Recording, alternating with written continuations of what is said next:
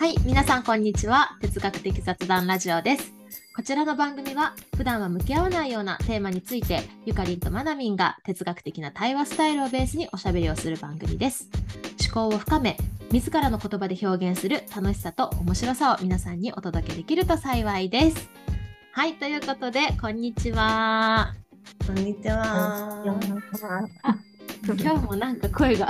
ゆかりん以外の声が聞こえますね。ということで、えー今日はですねゲストに来た来ていただいています。旅するコーチ元中学校教師のズッキーさんです。よろしくお願いします。お願いします。はーい。えー実は私たちですね先日ズッキーさんをお迎えして特別企画としてテーマ「夢」というテーマでですね、みんなで哲学的雑談をしてまいりました。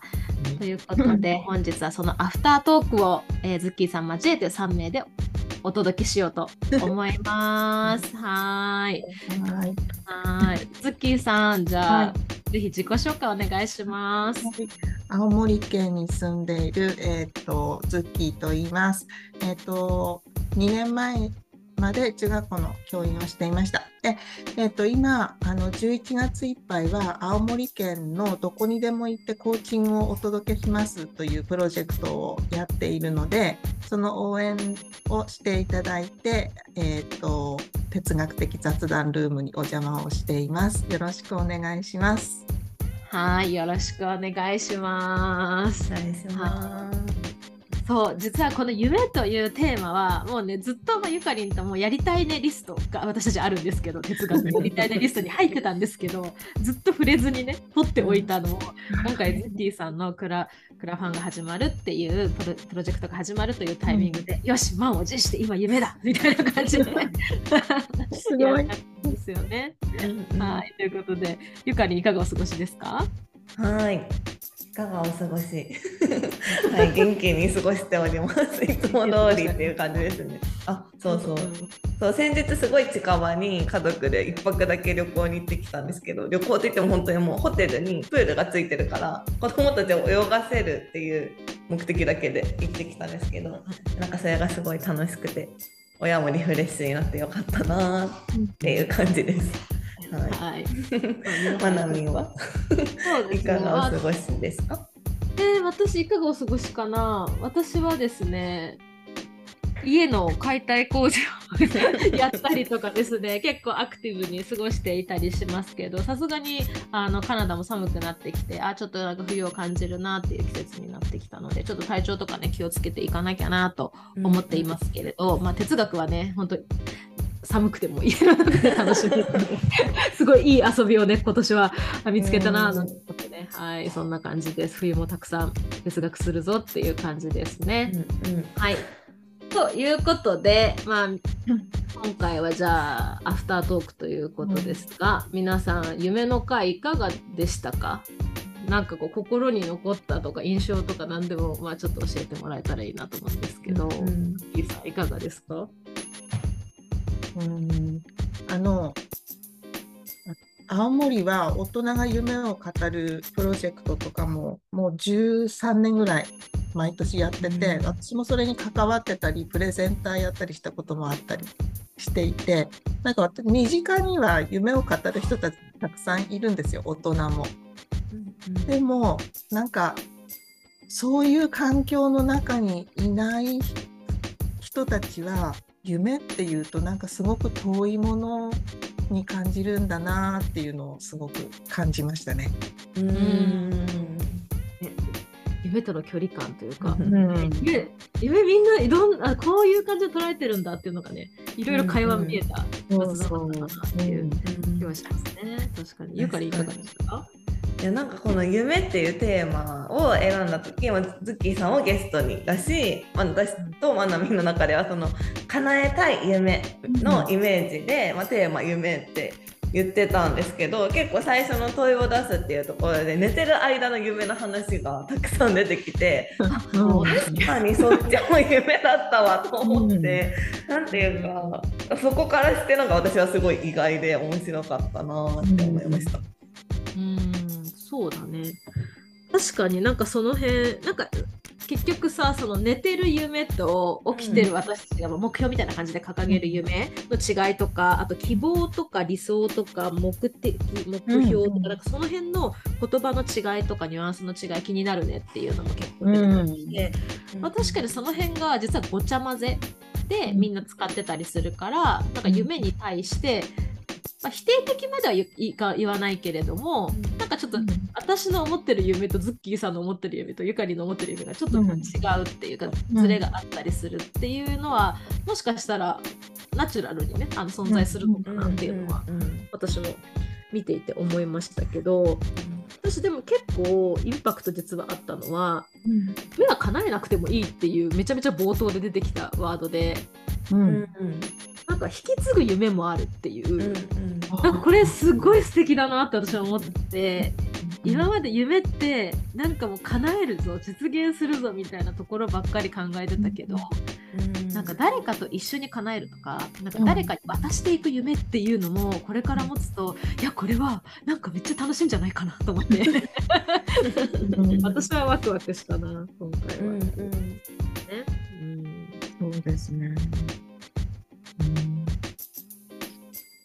どうですか？出てきた内容で他になんか印象に残ったよとかあります？かうん。なんか夢叶え叶えたいあ誰かに会いたいっていうこう叶えたい夢がはあるんだけど、うん、あったらなんか理想とかが崩れるんじゃないかっていう 恐怖もあるんだね。だから会いたくないみたいな。ありましたね。いやなんかそうこの話どういう流れだったかっていうと、まあ、ある参加者の人があの村上龍にずっと会いたい。もうなんならもう自分はもう村上龍になりたいぐらい大好きだみたいな。でももう会いたくない。会えないみたいな。なんかもうすっごいエネルギーのある話をしてくださっててでも自分でもそそういうことをこう考えているとその会えなくなるっていう話の中で自分の中で村上龍がもう出現していて壊せない。だから夢のデメリットは逆に壊される可能性があるみたいな話にもなんか展開していて。いやなんかこれも面白いなと思って、叶えたくない夢もある。っていうなんか不思議な話もされてたなと思いますね。うんうん、ありますか皆さん。逆に叶えたくない？ね。でも叶っちゃったらどうしていいか分かんないみたいな話って結構聞くなと聞くなというか、うん、その夢の定義にもよると思うんですけどもちろん。なんか大きな目標っていう意味で夢だとするとなんかその目標を達成してしまった時なんか燃え尽きちゃうとか、うん、なんかもう夢が持てなくなるとかなんか今まではすごいそれに向かっていくのが楽しかったのにもうなんか進む先がなくなっちゃったみたいな,、なんかそういうのはあるなって思いました。なんか今話を聞いてて思ったのはなんか今じゃないみたいななんていうのかな。その叶えたいんだけど今叶えられてもちょっと持て余しちゃうみたいな、自分が追いついてない。その夢の状態叶った状態自分の内面が追いついてないとか。なんかそういうのも含めてちょっとなんかやっちゃまだみたいなところはあるかもしれない。でも確かに確かになんかそのさっきの会いたいけど会えないみたいな話と。うん、なんかそんな感じかなと思うけどなんかすごいこうなりたいとかこうなったらいいなっていう夢を持っていってなんかでもそれは自分の中では叶わないと思ってるんだけどすごい夢みたいなことってあるじゃないですか。なんかそれが突然叶うかもってなった時になんか受け取れないみたいな。え えそれはどうなんですかねズッキーさん。それはその夢を受け取る側のメンタルの問題なのかなんかそれでいいのか、なんかどうなんだろう。いやでもそこにもしコーチがいたらきっと叶えそうになっているか近づいてる時点でさらにその先をの夢を描かせてると思うんだよね。あーなるほど。らなんかそれは確かに通過点というか今まで最終目標だった夢が通過点になるからじゃあ受け取ろうってなるってことですかね。あなるほどね。うんそっか。スタート時点だとすっごい叶いそうもない大きな夢なんだけど近づいていくと意外とあ手に入るかもみたいになっていくじゃないですか。でもそこのゴールだけ見てるとなんか怖くて受け取れなくなるけどそさらにその先を見る。なるほど。なるほど。なんかその人にとってはもうラストチャプターみたいな、なんかもう最終章みたいにそこ描いてるけど、いやいやいや、それまだ 前半でしたよみたいな、まだ続きありましたよみたいな、ですねみたいな感じで、ね、描き始めるっていうとこなんだろうなって。うん。したね。そっか、じゃあ、あの参加者の方も村上龍に会いたいっうんていうのは、もしかしたら本当にコーチがいたら 会ってた未来もあるというか、まあ今でもそうですけどね。うんあってもよかったのかもしれないですね。そうそう、会っちゃったらまた次に会いたい人が出てくるかも。そうですね。確かに。そそこを楽しめるといいですよね。ううん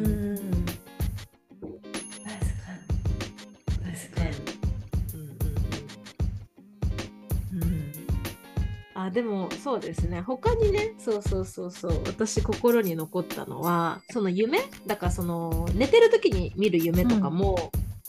ザ夢っていうものは空を飛ぶとか亡くなった人に会うとかその自分がその理想として描いている夢もじゃあなんか10億円手に入るとかそういうのもうんなんかもくもくしたちょっと得体の知れない不思議なもの、非現実的なものからあじゃあ宇宙に行こうってもうなんか頑張ったらいけるじゃないですか、うん。なんか言ってる人もいるから、なんかそういったちょっと本当に叶えそうな黙々度がややちょっと固まってきているような夢。そしてなんかじゃあビルを建てるぞとか一軒家建てるぞみたいなプロジェクトみたいな感じで、うん。あ本当に叶えていくっていう夢まですごくいろんなこうレベルがあるねっていう話になったと思うんですよね。でその中でやっぱそのプロジェクトっていう言葉が出ていて、あなんか自分の中でこう黙々している。例えばねそれこそ10億円。じゃあ自分に手に入るぞって今私は非現実的に思ってるけど本当に欲しければよし10億円手に入るぞプロジェクトっていうのに夢をプロジェクトにちょっと言い方変えるだけでうん。なんかすごい現実的になるなと思ってちょっとこれは一個テクニックとしてなんかうん 使っていくと面白いなと思ったりしました私は。そうですね。うんなんか今の話でこうなんか今のこのなんだろう今現代のこの世の中だったら確かにその宇宙に行くとかビルを建てるとか、まああたまあ、宇宙は当たり前とまでは言ってないけどまあできるのは分かってることというかみんなが。だからなんか叶うよねって、まあ、なんか大体の人が思えるけど、なんかちょっと一昔前とかだったらなんかえ宇宙に行くとか何言ってんの？みたいななんていうか本当に夢だった時代もあるから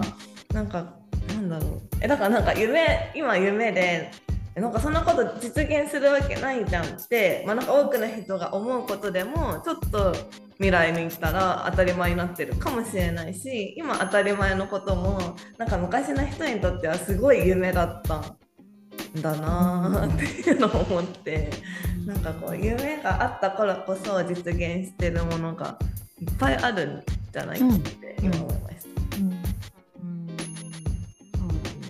昔空飛びたいって言ったら何バカなこと言ってるんだって言われたけどどうしても飛びたいって思った人が飛行機を作ったんだよね。うん。うん。ね、ライト兄弟とか、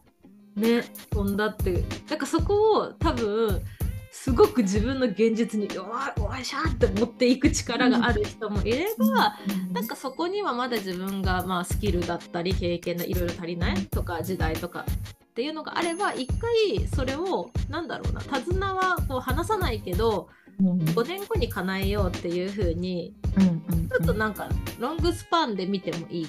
よかったりとか、うん10年後には叶う夢もあったりとかするのかなって思う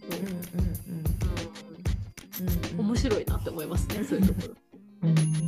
うん全然普通にさあの私たちがなんかこう亡くなる時代とかになったらさ、うん。なんか宇宙葬とかさするかもしれないじゃないですか。なんかえー、みたいななんか羽宇宙に巻く時代みたいな信じられないねとかっていうのもあるかもしれないし、うん、宇宙行けるし。みたいなね。とかねありますね。うんかなんか実現今今の頭では実現できないでしょって思うようなこうなんかすごいふわふわした夢みたいなものも、うん、なんかやっぱり言うことでなんていうのなんかいろんな人の知恵が集まればもしかして本当に叶うかもしれないし、別になんかそれを持ってるのって別に何て言うんだろう悪いことじゃないというかなんかこうこの雑談ルームの中で、うん、なんか若い人の特権だよね夢を描くのはとかなんか何歳まで夢って持てるのかなとか、うん、なんか大人が夢持ってたらなんか大変な世界になるんじゃない？みたいな、うん、こうなんかちょっと不安 不安というか夢があると良くないことみたいな話も出てたんですけどでもなんか誰かの夢がこう今の現実を作ってるって考えると今の自分の夢も別になんか持っててもいいしそれを人に言ってもいいし自分で頑張って叶えてもいいし誰かが叶えてくれるのを待っててもいいし、なんか結構こうなんかふわふわっとしたままあっていいものなんじゃないかなって今話しながら、うん、思いました。そうだね。なんかこう夢を語るのがはダサいことなのかっていう問いがあって、うん、なんかそこにも今通ずるなって思ってなんか多分自分たちの中で夢は叶えなきゃいけないというか叶えるものというか言ったからには叶えなきゃみたいな バイアスがかかってるからもうだって叶わないものもたくさんあるわけじゃないですか、夢なんて。だって自分たちのちっちゃい時の夢なんてもういくつ叶ってないよみたいな気がするので私も。だからなんか叶わないものもあったり叶わないというか変わっていくものもあるに、うん、でもなんか言ったからには叶えなきゃみたいなのがあるから、うん、なんかそこのなんだろうなもうちょもうちょっと枠を緩めるっていう、うん、だけでも夢を語ることのなんだろうな良さっていうか、うん、もっとなんか広がるといいなっていうのはちょっと今ゆかりの話を聞いて思った感じ、うん、私ずっと前から言ってるのはあの自己紹介するときに「ああの日本日本から来ました」って「私の夢は?」って必ずこう自分の夢を語る世界になる。あ自己紹介で夢を語る、うん、うん、自己紹介で夢を語るのが当たり前になる。あ素敵それいいですね。えー、なんて言うかな私。えゆかりなんて言います？私はもう LA のビーチ沿いの豪邸に住んでます。住んでますじゃない住みたいです。そうだね、そうだね。ゆかりはそうだね。ずっと言ってるね。偉いね。ちゃんと言ってるゆかり。毎月書いて検索してます。ちょっとね。えー。えー、ちょっと私はもう一回ちゃんと考えてみよう。私今何なんだろうな。はい、うん、いいですね。でも、うん、ちょっと私も言えるように考えてみます。じゃあ。20代の時に言ってたことと30代で言ってることとじゃあこの70代で言ってることがどんどんこう変わっていくっていうの面白くないですか？いや面白い。何面白い。しかもなんか昔言ってた夢はどうなったんだろうって気になりますよね。夢変わってるけど叶ったのかなって。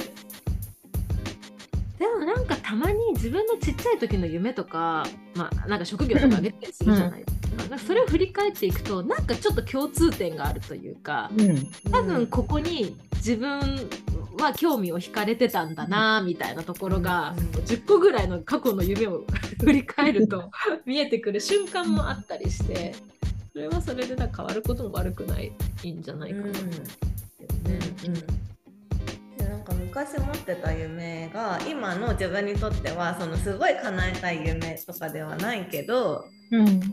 でなんか別にその形で叶った叶ったわけでもないんだけど意外となんかその時例えばその夢として憧れてた部分が、なんか実は今叶ってるみたいなことっていっぱいあるなとあの過去の夢を振り返るっていうのも面白いかもしれないです。うんうんなんか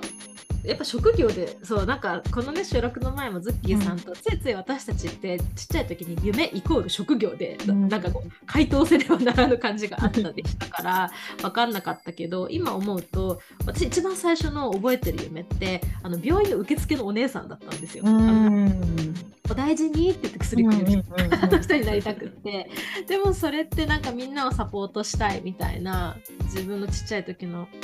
なんかエッセンなんかその感じてたものが、うんエッセンスだけは今叶ってるから、なんかそれはそれであ叶ってんじゃんって思ったりするの、うんうんありまあるんだよなって思うとだからその職業でこうだけじゃないよね、うんうんどういう人間でいたいかとか、うん。ここういう感じのうん。なんかつながりを社会と持ちたいとか、なんかそういうのをもっともっと語れたら本当は面白いのかなって思いますけど、ズッキーさんはね学校だったりとか、まあ、大人から子供までいろんな方と夢に関する対話だったりとかされてると思うんですけど、その辺の夢を語るっていうところで言うとみみんなどうですか？語れるもんですか？最近の夢事情はどんな感じですか？最初は語れないしうん。もし自分の中にそういうものがあったとしても恥ずかしくて言えない。うん。んだけどでもなんなんだろう。それこそコーチングをしししていく中であこれ言ってもいいんだとか言ったら応援してもらえるんだっていうのがこう実感としてこう分かってくるとなんかとてつもない夢でも語れるようになる。うん。そこのブレイクスルーする瞬間ってなどこなんですか？きっかけは。あーきっかけはあれです。あれあれですってかあの 雑談ルームでも言ったけどちっちゃい頃の夢は幸せな経験と結びついてるけど大きくなってからの夢はその過去の痛みと結びついてる。だからどうしてもこの夢叶えたいんだっていう思いがその人だけの思いっていうか叶えたい気持ちがあるんですよ。その夢のババックグラウンド、でそこに気がつくと話せるようになる。ああ、そのバックグラウンドを見ることがうん大事だったりするんで。すね。うん。でバックグラウンドを見るっていうのはこういうなんだろう。あなんていうのそのゆじその夢が自分の夢である理由がわか、自分でわかるみたいな。そうそう。なんでそれを叶えたいのかってどうしてそれ諦めないで、あの叶えたい叶えたいのかっていう理由に気がつく。うーん。うん、なんかすごい病気病気がちであの暗い気持ちで毎日過ごしてたけどあの病院の受付のお姉さんに笑顔でこう対応してもらってなんか元気が出たみたいな原体験とかさ、うん。うん、なんかそういうのに気がつくとなんか推進力が出るっていうか。あー。うん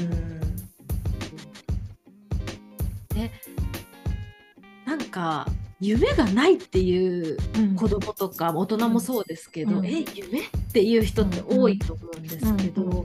そういう人はどうやったら夢っていうのが見つかるっていう表現がいいのかな？どうなんですか？ねいやあるあるよ必ず。あるもんなんですね。うんうん、見てないだけで気がついてないだけあだから 今までの経験をこうなんかタイムラインをこう歩くみたいにしてうんこうなんかけ振り返る、うん、追体験するみたいなことをあのワークでやっていくとあここだっていうのが出てくる。それは、でも中学生でも小学生でもあるんですよね過去に。ああ小学生とかでもあるんですね。あるある。そうなんだ。じゃあ夢がない人はいない。いないいないと思う。えー、そうなんだ。また変な人になったな。えー、そんなことない。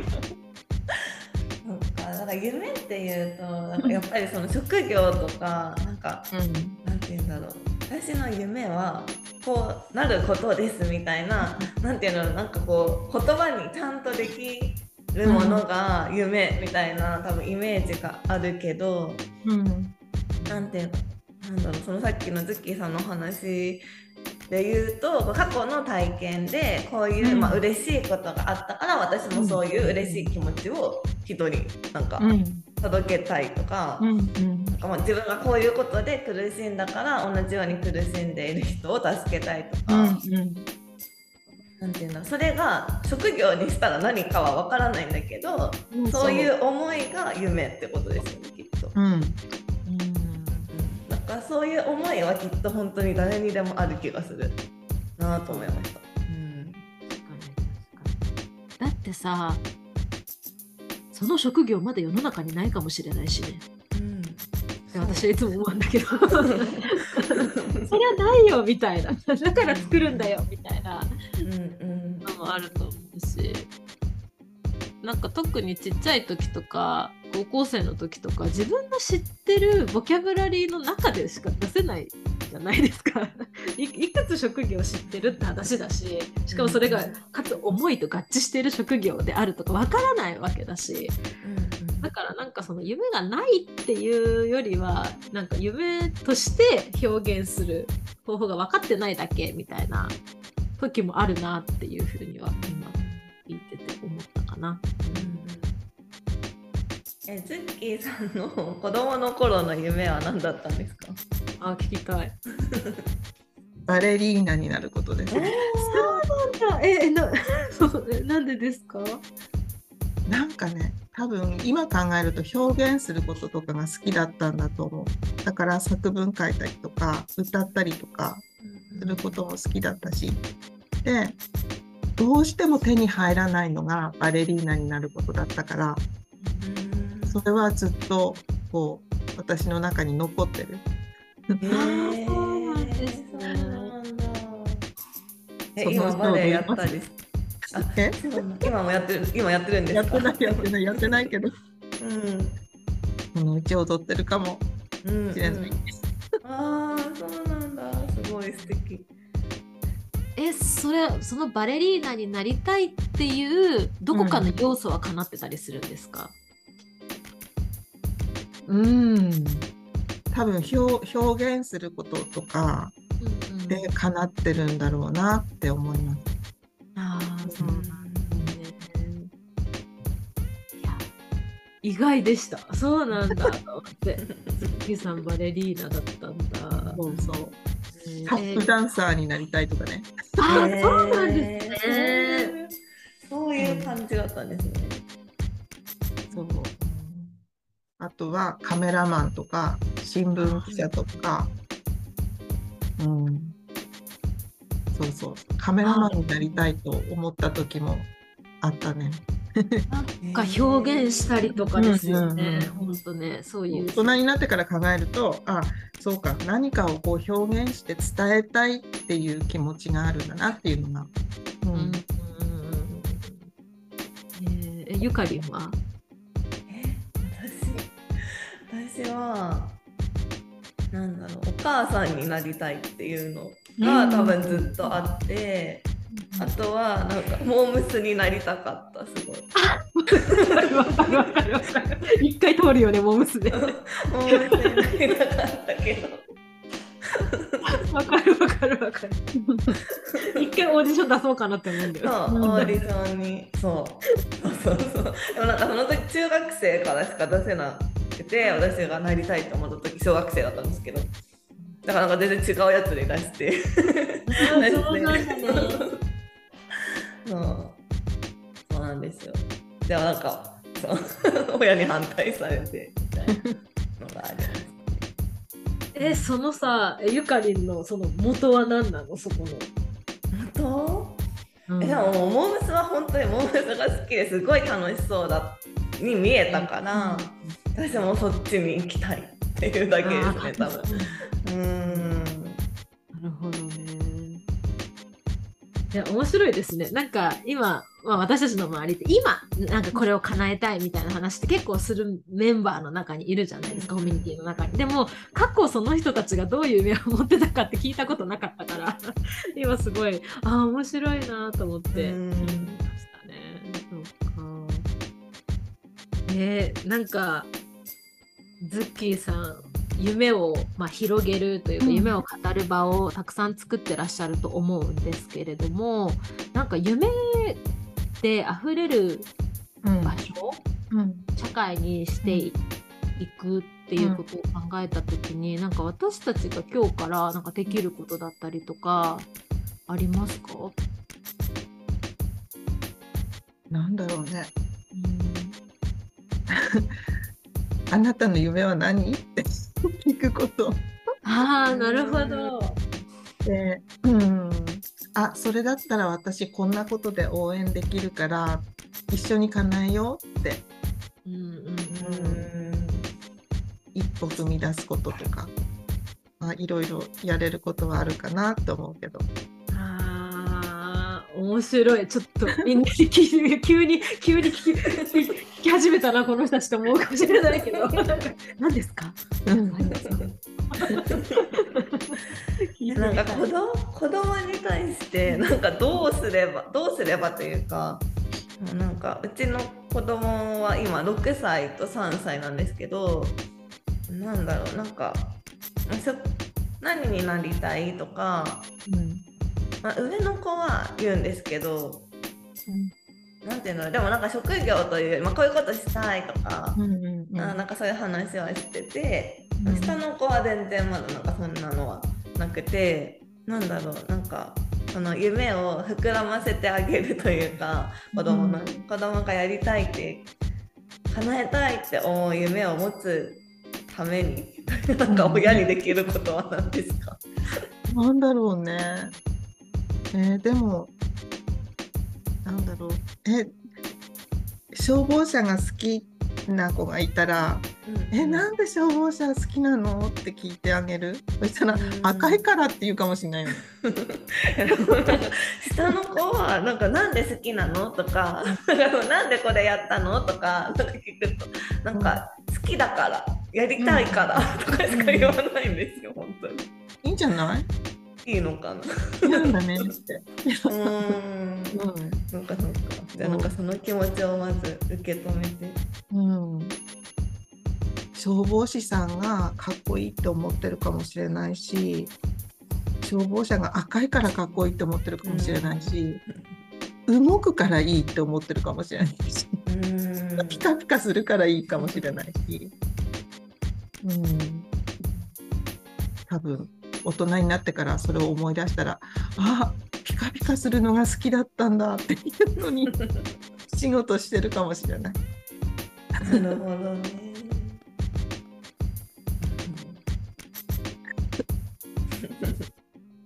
そうですね。いやなんか子供たちも今ねなんか私たちが今ああこれがこうだったのかってちょっとだけ答え合わせができる年代になってくる来てるじゃないですか私たちは。うん、うん、今その子供たちはそのなんかかけらみたいなものを寄せ集めてる最中なんだなって今聞いてて思って。もちろん私たちも今からどんどんかけら集めているところではあるんだけど子供たちはまだその最初にいるって思うといやなんか愛おしいなと思ったり いろんなかけらを集めて見てほしいなって今聞いてて。そのかけらが他の人のかけらとくっつくとまた新しいものが生まれるからね。ねそうですね。そうですね。いや未来は無限大だなっていや本当に、本当にそうですね。なんか昔昔というか子供の頃って何にでもなれるってまあ思ってたじゃないですか、うんうん、ちっちゃい時って、うんうん、なんかなりたいと思えばなれるものだと思ってたけどなんかこう成長していくにあたって例えば中学生になったら例えば、まあ、私は進学校に行ったから、まあ、高校そのまま行くとしたらじゃあどこの大学に行くとか、うん、あ大学に行くんだみたいななんかでも大学に行ったらなんていうの大学に行かずになる職業とかもあるじゃないですかもちろん。うん、うん、だけどじゃあそっちには自分は行かないんだってなってなんかこうなんかどんどん自分の可能性というか 自分が取れる選択肢がなんか狭まっていく感覚があったんですけど、うん、でもなんかこう本当にでなんかまあ狭まった結果、まあ、1個の職業に1回、まあ、決まって、うん、でももうそこから辞めたから私は。なんか、うん、なんかもう今可能性しかなくて何て言うんだろう、うん、でもなんかこれって多分別にどの状況でも結構誰でも実はなんか別に何にでも何にでもって言ったら語弊はあるかもしれないけど、こうなんか何て言うんだろうやりたいって思ったこと叶えたいなって思ったことは何かしらの形で多分叶えることはできるけど、うん、なんかそれをすごいなんだ忘れて忘れていく、うん、なんか信じられなくなっていくというか。で私にはこの道しかないって思っちゃう大人は多いよなって思います。そうだからなんかその何て言うんだろう。こう成長していっても子供たちが、うん、なんか自分はいつからでも何にでもなれるって思ってなんか人生を歩んでほしいなって思うんですけど。うんそう。夢を叶える授業を私が中学校でかあの考えたのはそういうふうに生きてほしいなっていう思いがあったから、うん、なんですよね。いつもこうなんか暗い顔してなんか家庭の環境とか地域の環境とかにこう押しつぶされそうになってる子たちが夢を描描いて夢を語るようになったら世の中変わるんじゃないかなと思って。そうですね。なんか夢を叶えるのが誰かの特権って思っている子たちもまだいるんじゃないかなって思うんですよね。で例えば私もともと看護師だったから子どもたちに病院で会うと自分はもう親にすごくこう迷惑をかけてる面倒をかけてるから自分がこれ以上これをしたいあれをしたいっていうことが言っちゃいけないみたいなのを無意識いい子たちだからこそ優しい子たちだからこそ感じている無意識でそう思っている子たちとかもいたりするからなんかいいんだよ。みたいな、うん、何がやりたいっていうのをどんどん言っていいんだよっていうのが、そういう環境、うん。ってすごい大事だなと思うし、うん、なんかそれを聞いてあげれる大人になりたいなと思います。うん、私なんかこう夢っていうものを見つけなきゃいけないものでもなくっていつか出会うものだったりするから、うん、でもなんかその出会った瞬間に動ける人、うん、人間であるっていう方が私はすごく大事なのかなって今日の話聞いてても思ったりして大人もそうかなって思って。無理くり。なんか夢がある人ってすごく美しく見えてなんかすごく憧れちゃうけど、うん、それがない瞬間もあるから、うんうん、自分の中で見出せない瞬間もあって当然かなって思うから、うん、なんかそ、うん、もしでも見つかった瞬間にはね よしってなったりみんな助けてって言える人？私もありたいなって思うかな。うん、うんうんいやなんか夢って言っていいんだなってなんか改めてとか言った方がいいんじゃないかなっていうのを改めて思ってなんかそのさっきの、ね、病気のお子さんの話とかもなんか言ったら迷惑がかかるかもしれないとかなんかこう負担をかけちゃうかも。それを叶えるには誰か親とかの負担になっちゃうから言えないみたいなのもなんかあると思うんですけど何て言うんだなんかもちろんなんか自分一人で絶対にできない夢もあると思うけど、なんかなんていうんだそれを絶対なんかこの人に叶えてもらわなきゃいけないってこともないというかなんかその人に叶えさせたらも確かにそれは負担だけどなんかやりたいっていう気持ちだけは別に表現してても。なんていうか別にそれってなんか迷惑でも何でもないし、うん、あそういう気持ちがあるんだって何て言うんだろうななんか周りが言言言わないと分かんないからやっぱり、うん、